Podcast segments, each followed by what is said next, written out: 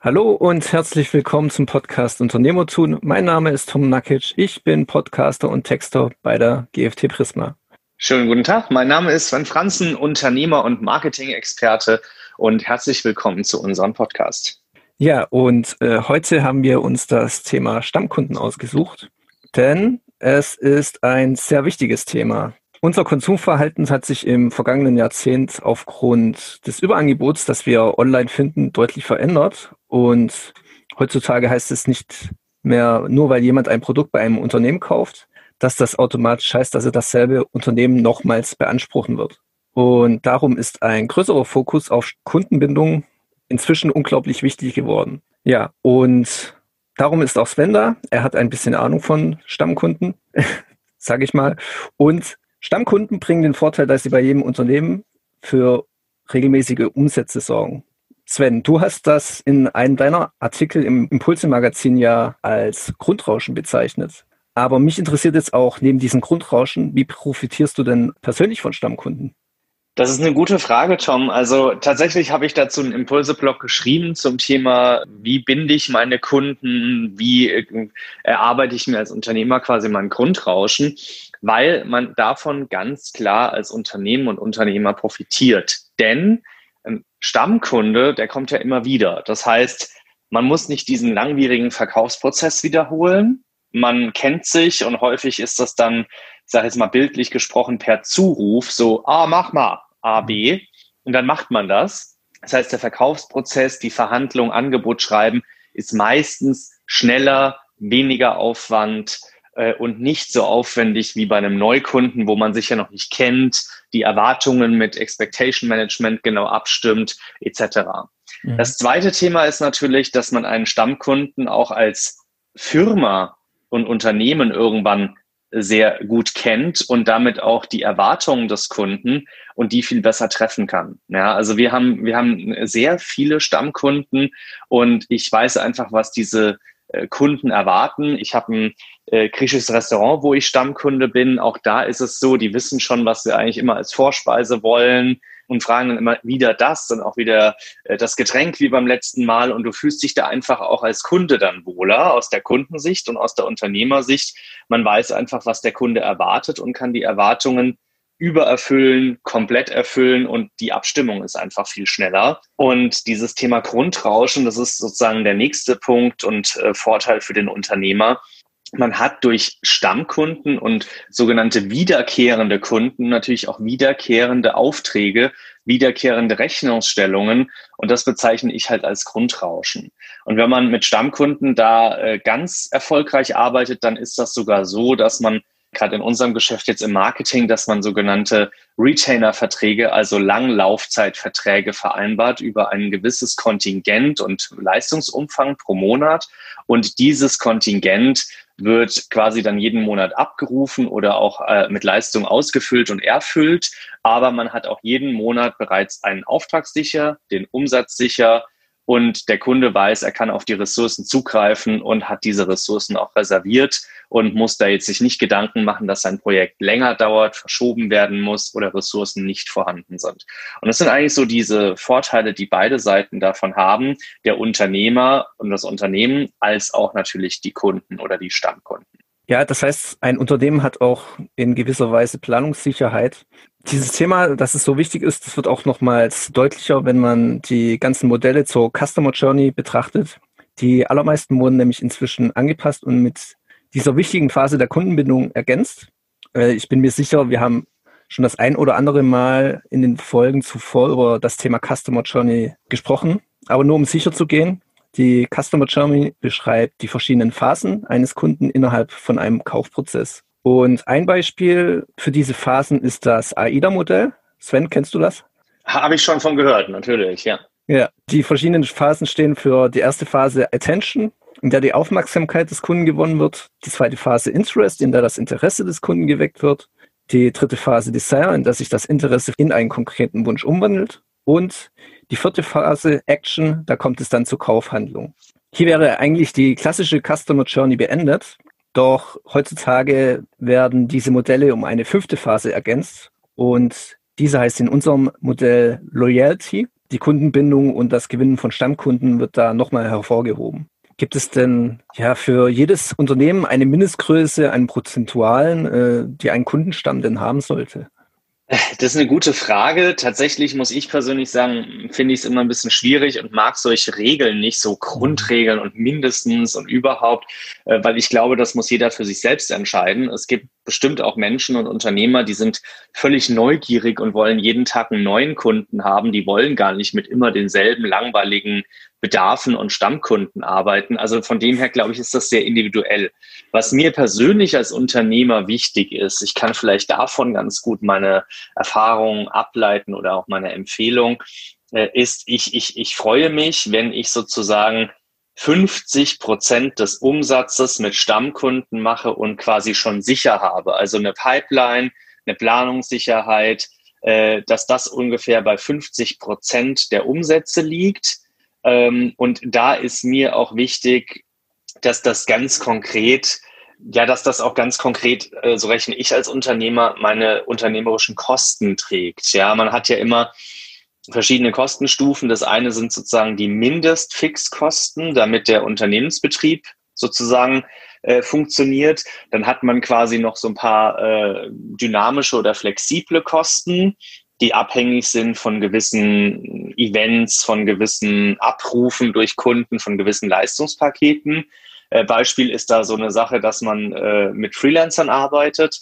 Und äh, das dritte ist dann so das Nice to Have. Also ich möchte gern auf eine Netzwerkveranstaltung oder Reise, ich möchte auf einen Kongress, ich möchte mich weiterbilden und auch so Weiterbildungen und Workshops kosten ja dann durchaus ganz schnell auch mal vier- und fünfstellige Beträge. Das sind aber, ich sag mal, wichtige Punkte, aber meistens so Must-Haves. Und der letzte Punkt, die letzte Ebene ist dann einen Überschuss und Jahresgewinn zu generieren, den man als Unternehmer, Gesellschafter, wie auch immer, dann auch gerne, wenn man das möchte und sich verdient hat, beanspruchen und sich auszahlen und ausschütten kann. Mhm. Und ähm, mein Anspruch ist immer, dass diese 50 Prozent Stammkunden unseres Umsatzes sozusagen, 50 Prozent unsere Fixkosten und einen Teil unserer notwendigen flexiblen Kosten decken, sodass wir eigentlich durch diese Stammkunden safe sind. Das mhm. heißt, wir können planen, wir haben eine feste Pipeline und wir sind quasi unabhängig von den Neukundengenerierungen und Neuprojekten, weil wir die, ich sag mal ganz arrogant und aber auch luxuriöserweise dann nicht mehr brauchen. Das ist quasi ein Add-on, das ist nice to have, das ist dann der Unternehmensgewinn und das ist das Unternehmenswachstum. Und das ist für mich persönlich meine Komfortzone, wie, wie und wo ich mich wohlfühle. Und das ist auch so ein bisschen meine Empfehlung, die ich an der Stelle hier abgeben würde. Mhm. Ja, okay. Wir haben jetzt ja die Vorteile haben wir jetzt ja eindeutig dargestellt. Jetzt interessiert uns natürlich auch die Frage, wie man solche Stammkunden überhaupt gewinnt. Ich kann mir vorstellen, Kundenzufriedenheit wird da logischerweise eine zentrale Rolle spielen, wenn es um den Aufbau mhm. geht. Jemand, der nämlich unzufrieden mit der Dienstleistung oder dem Produkt ist, wird niemals auf die Idee kommen, beim gleichen Unternehmen dann nochmal einzukaufen.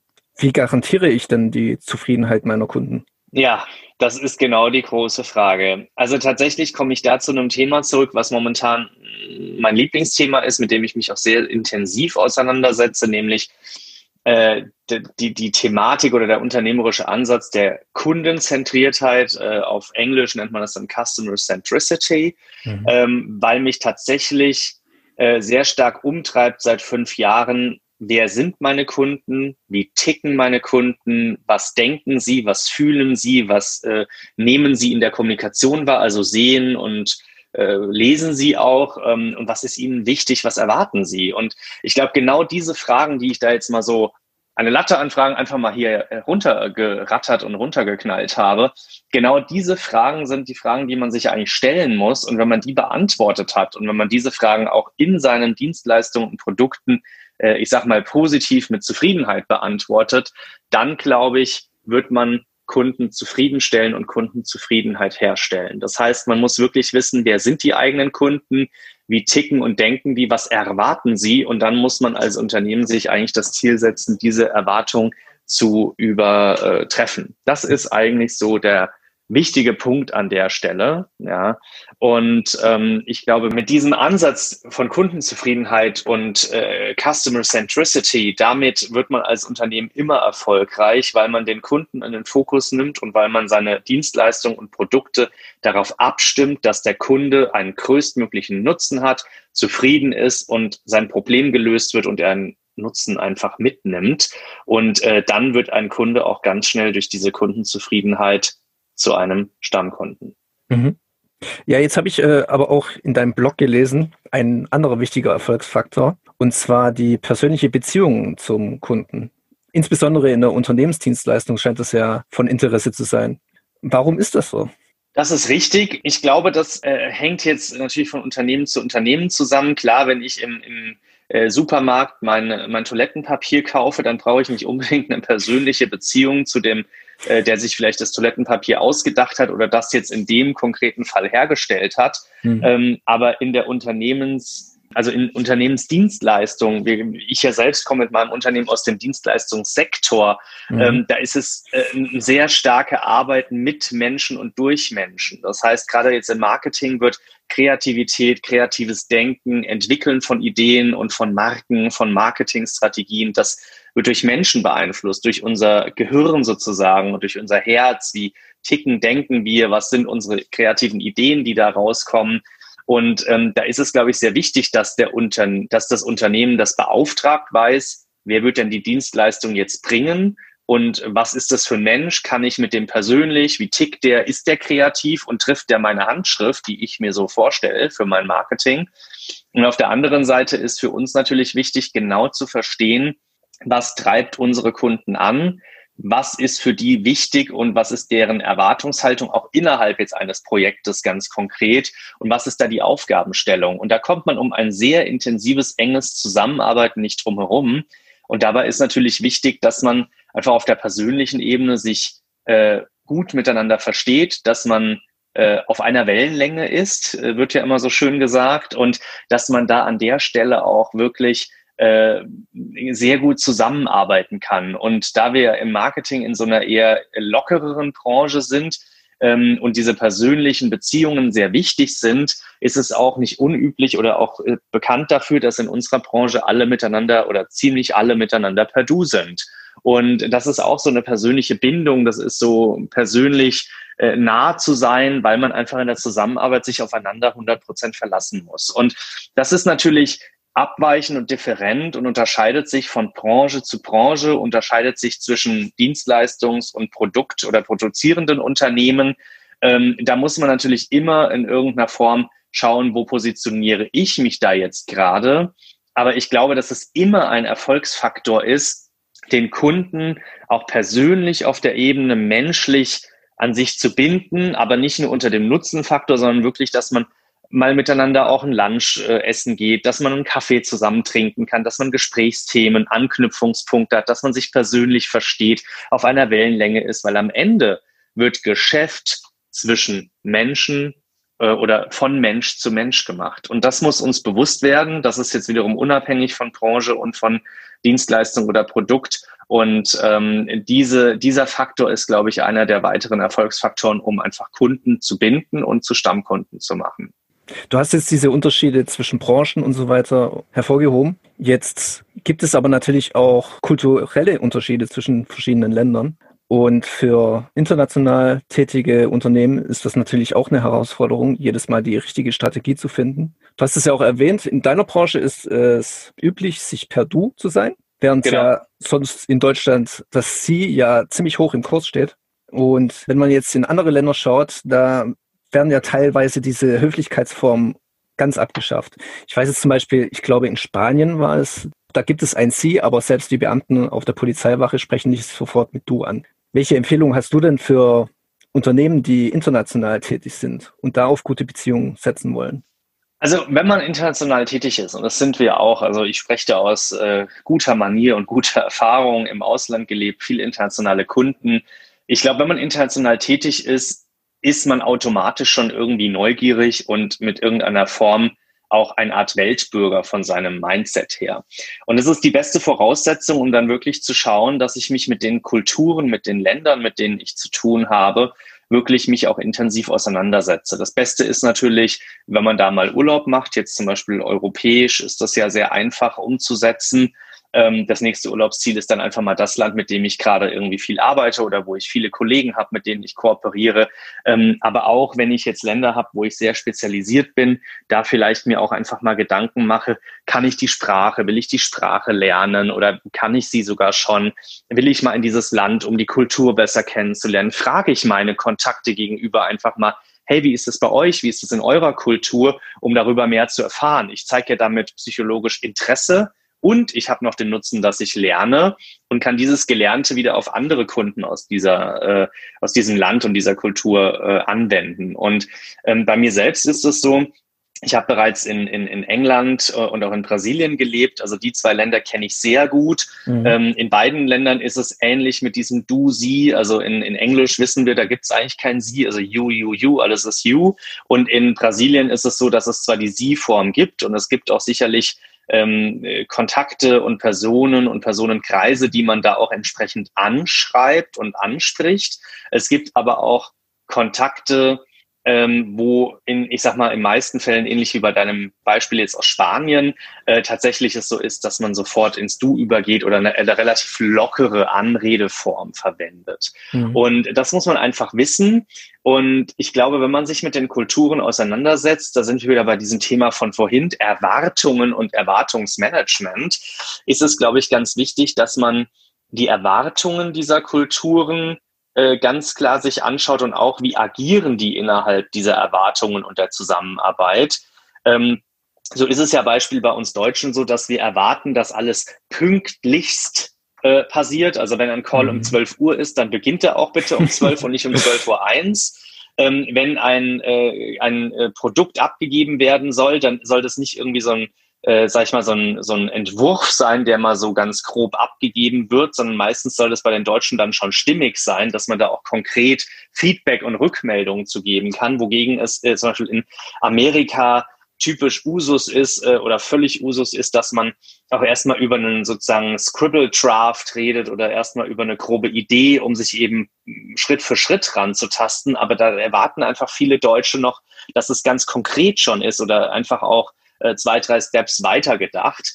Ähm, und ähm, dann gibt es wiederum Kulturen, die ich glaube auch mehr so im asiatischen Raum, ich arbeite auch viel im asiatischen Raum, äh, so veran, äh, ver, veranlagt sind oder ver, ver, verwurzelt sind, wo man tatsächlich äh, sagt, äh, es gibt auch gewisse respektvolle Umgangsformen. Beispielsweise übergibt man in China die äh, Visitenkarte mit beiden Händen, ähm, wenn man sich jetzt präsent trifft und Netzwerk. Das sind Themen, das ist jetzt ein bisschen anders, als wir das vielleicht in Deutschland machen. Ja, da gibt man die halt so rüber, wie man sie gerade rübergibt. Da gibt es quasi keine Umgangsform.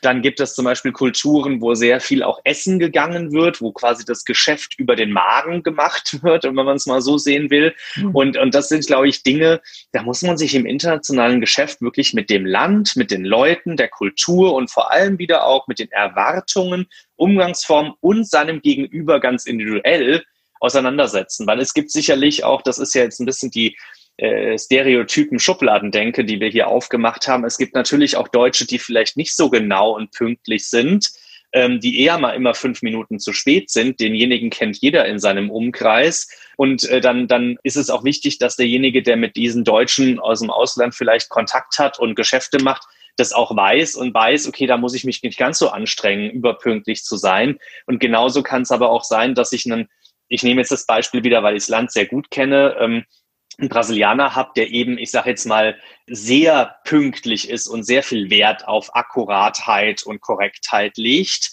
Und dann muss ich mich daran halt auch anpassen und kann nicht sagen, ach, die Brasilianer sind ja Latinos, Südländer, die sind ein bisschen lockerer. Das stimmt im wie gesagt, Stereotyp und äh, bei der ganzheitlichen Betrachtung mehrheitlich gesehen. Aber für viele Brasilianer, die ich auch im Geschäft schon kennenlernen durfte, ist es tatsächlich so, dass da die Pünktlichkeit und das Akkurate sehr wohl eine Rolle spielt und denen persönlich sehr wichtig ist und damit auch eine Anforderung und Erwartung von denen ist. Und darauf muss man sich einlassen, das muss man wissen. Und dann muss man dieses Wissen, wenn man sich darauf einlässt, auch anwenden, indem man das abliefert, was erwartet wird. Und so gewinnt man Stammkunden. So gewinnt man internationale Kunden, so gewinnt man prinzipiell Menschen im Geschäft für sich, dass die Zusammenarbeit Spaß macht, zufriedenstellt und auf beiden Seiten einen Mehrwert bietet. Mhm. Jetzt, ich habe mir das Ganze jetzt mal angehört, aber würdest du dann sagen, in manchen Ländern ist es einfacher, auf persönliche Beziehungen zu setzen und Stammkunden zu gewinnen? Oder ist das sowieso eine individuelle Sache? Also ich glaube sicherlich, wenn wir da wieder diese Stereotypen rausholen, mhm. es gibt sicherlich Länder, gerade jetzt so äh, Latino-südländische Länder, also LATAM, Latin America oder auch jetzt äh, Spanien, Frankreich, Portugal, Italien, wo sowas natürlich eher mal schneller gemacht wird. Dann gibt's halt auch vielleicht wieder ähm, Länder wie zum Beispiel in Japan, wo man doch wieder mehr reserviert ist. Ähm, auch in Deutschland ist man mit den Schweizern, mit den Österreichern eher hier und da so ein bisschen reservierter. Dann gibt's wieder so Länder, ähm, die schon sehr akkurat sind, wie vielleicht auch Holland, aber dennoch irgendwie locker. Holland ist ja bekannt dafür, dass sie eher auch locker und easy sind. Äh, das äußert sich natürlich auch in der ein oder anderen Umgangsform in, im, im Geschäftsleben. Ich denke aber schon, dass es dadurch, rein jetzt so von meiner Zusammenfassung meiner Erfahrungen, ja, dass man natürlich mit äh, gewissen Ländern es einfacher hat und mit anderen vielleicht schwerer. Aber schlussendlich, und das ist äh, hier die Message, kommt es am Ende auf die einzelne Person an, mit der ich es zu tun habe, weil bei jedem Stereotyp, bei jedem Land, bei jeder ganzheitlichen Betrachtung, wo das mehrheitlich so sein könnte, gibt es immer den einen, der das aber persönlich anders mag oder anders macht. Und da muss man sich auf seinen Gegenüber einlassen. Mhm. Ja, so eine allgemeingültige Formel würde wahrscheinlich auch am Ende nach hinten losgehen, wenn es dann individuell dann doch nicht passt. Ja, ich habe sonst keine Fragen mehr. Äh, falls du noch irgendeinen genialen Tipp hast, um Stammkunden zu gewinnen, dann hau den noch raus. Ansonsten beende ich die Folge hier.